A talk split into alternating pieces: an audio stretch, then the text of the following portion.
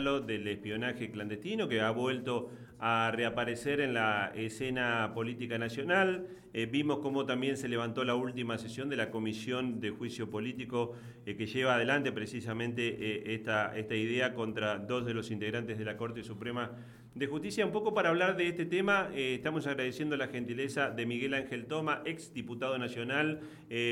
durante un tiempo estuvo al frente de lo que era la CIDE en aquel momento, la AFI en el día de hoy. Es un hombre de muchísima experiencia para hablar de este tema. Miguel Ángel, ¿cómo le va? Le agradecemos la gentileza de atendernos. Fabián Acosta, Natalí Bedini y todo el equipo aquí en la mañana desde Santa Fe. ¿Qué tal? ¿Cómo están ustedes? Gracias a ustedes por el llamado. Bueno, ¿hace mucho que no anda por Santa Fe? Eh, no, no, hace relativamente poco tiempo estuve con ocasión de las pasos. Sí. Estuve ahí con charlando con algunos amigos y trabajando políticamente, como siempre militando. Exactamente, bueno, ellos nos acercaban la, posibilidad de, este, de este contacto. Eh, Miguel Ángel, eh, con, la experiencia que usted ha tenido al frente de la CIDE, bueno, eh, muchos años en la política, protagonista de, estos este, prácticamente 40 años de democracia en el país, ¿cómo está viendo todo esto que ha resurgido del tema del espionaje clandestino en la República Argentina? Bueno, lo que ha ocurrido recientemente es que se ha puesto en superficie lo que ha sido una práctica permanente del kirchnerismo, que es la, utilización de las instituciones que deben estar al servicio de, la nación, porque la inteligencia en definitiva no es sino esa actividad del Estado por el cual se encuentran protegidos intereses estratégicos de la nación frente a amenazas internas o externas.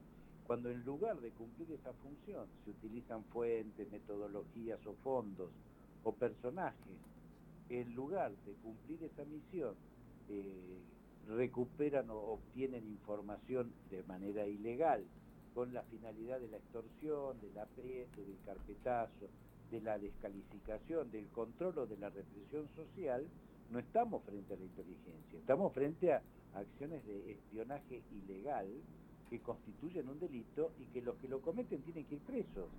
Es más, la, ley 25.520 claramente señala eh, que, esto constituye, este tipo de acciones constituyen un delito, e incluso el código prevé em, prisiones de 3 a 10 años para quienes realizan espionaje ilegal con esta finalidad, e incluso la inhabilitación perpetua para ejercer cargos públicos. Entonces, para sintetizar, lo que estamos viendo ahora de los Sancheta, de los Tailades, de los Conus Rodríguez, etcétera. El eslabón de una cadena que hace mucho tiempo el kirchnerismo habló como una cultura, que es la manipulación de las instituciones del Estado en función del interés propio, y que ahora alcanza relevancia, pero cuidado, ¿eh? este es un eslabón, o sea, una cadena que tiene eslabones, un, eslabón inicial en Sancheta, un eslabón intermedio en los Tailades, o en los Conus Rodríguez, pero que llega mucho más arriba, al máximo nivel. La, actual vicepresidente, Cristina Fernández, cuando el juego nadío en la causa de los cuadernos allanó su domicilio en el Calafate, encontró 10 carpetas de, que reunían información ilegalmente obtenida de directivos de Clarín, de Carlos Reutemann, de directivos de Repsol eh, y de Citibank, la transcripción de teleconferencias entre estos este, directivos y sus casas matrices, incluso una carpeta donde estaban desgrabadas mis este, conversaciones telefónicas del año 2012 y toda mi actividad laboral eh, de mi consultora, etcétera, este, y la vicepresidenta actual tenía en su casa ese material.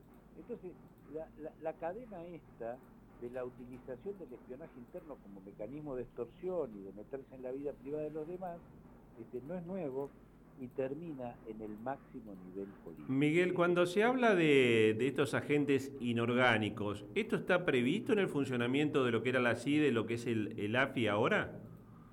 Sí, pero para la función que estoy señalando, para prevenir el terrorismo, para actuar, para neutralizar las acciones del crimen organizado, este, para preservar la soberanía nacional frente a los intentos de, quedarse con parte del territorio, como por ejemplo la cuestión de los mapuches, o en el norte argentino, La inteligencia está para controlar qué hace un Estado, un narcoestado como Bolivia, que acaba de tener un acuerdo militar con Irán.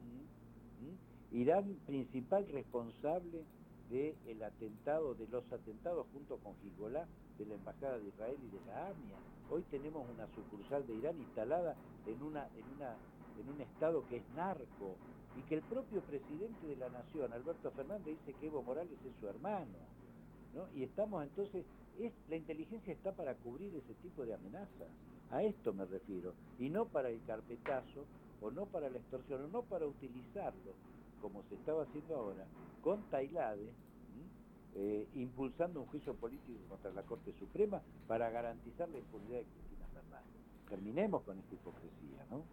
Miguel Ángel, eh, es más, este, todos recuerdan que cuando abrió su gestión de gobierno fue el propio presidente Alberto Fernández quien puso el foco diciendo no va a haber más espionaje interno en la República Argentina. Habló de las cloacas de la democracia. Exactamente. Que iba a terminar con eso. Bueno, en lugar de terminar fue exacerbado al infinito como estamos viendo ahora. Pero insisto, ¿eh? lo que estamos viendo ahora no es un hecho aislado. Es la continuidad de una acción sistemáticamente preparada para desnaturalizar la inteligencia y convertirla en un instrumento de control y de represión social. Eh, Miguel Ángel, eh, consultarle porque aparece eh, este tema en el medio del tramo final de la campaña de cara al. ¿Cómo está viendo este, este proceso electoral y este mano a mano entre Massa y Milei?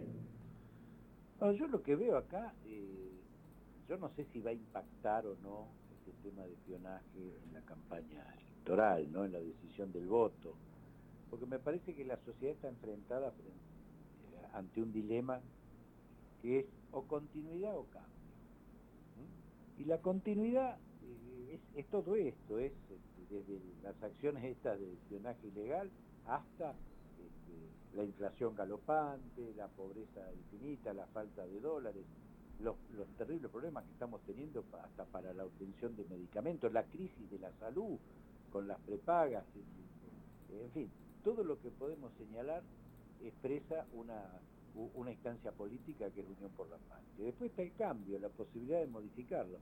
Obviamente, quizás no era este, en la persona de Milei el cambio que mucha gente quería, pero evidentemente constituye un cambio, de manera que la sociedad va a tener que definir o quiere mantenerse en lo que está o busca una opción superadora y una alternativa que este, es lo que está en juego en este balotaje del domingo 17. Usted que es un eh, viejo conocedor del, peronismo, también está el gran debate de saber si gana Massa, eh, qué presidente va a ser a partir del 10 de diciembre y cuánto condicionamiento de Cristina Fernández, de Axel Kicillof, del propio Máximo Kirchner puede llegar a tener su futuro gobierno. Bueno, Massa ha tenido una, una estrategia electoral que, era que es diferenciarse, ¿no? Intentar diferenciarse de dos cosas, del kirchnerismo y del gobierno.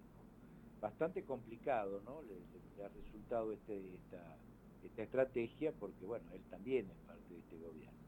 De todos modos, este, yo no sé cuánto esto va a impactar efectivamente y va a lograr el, objetivo que se propone. ¿no? Eh, realmente, bueno, además va a tener un condicionante muy significativo porque ahora estamos discutiendo en el balotaje quién va a ser el presidente, pero no se olvide que ya está establecido quiénes van a ser los gobernadores y fundamentalmente quién va a ser el gobernador de la provincia de Buenos Aires, que es el ámbito donde se ha atalonado y donde se ha atrincherado de alguna manera el kirchnerismo para resistir una eventual derrota a nivel nacional.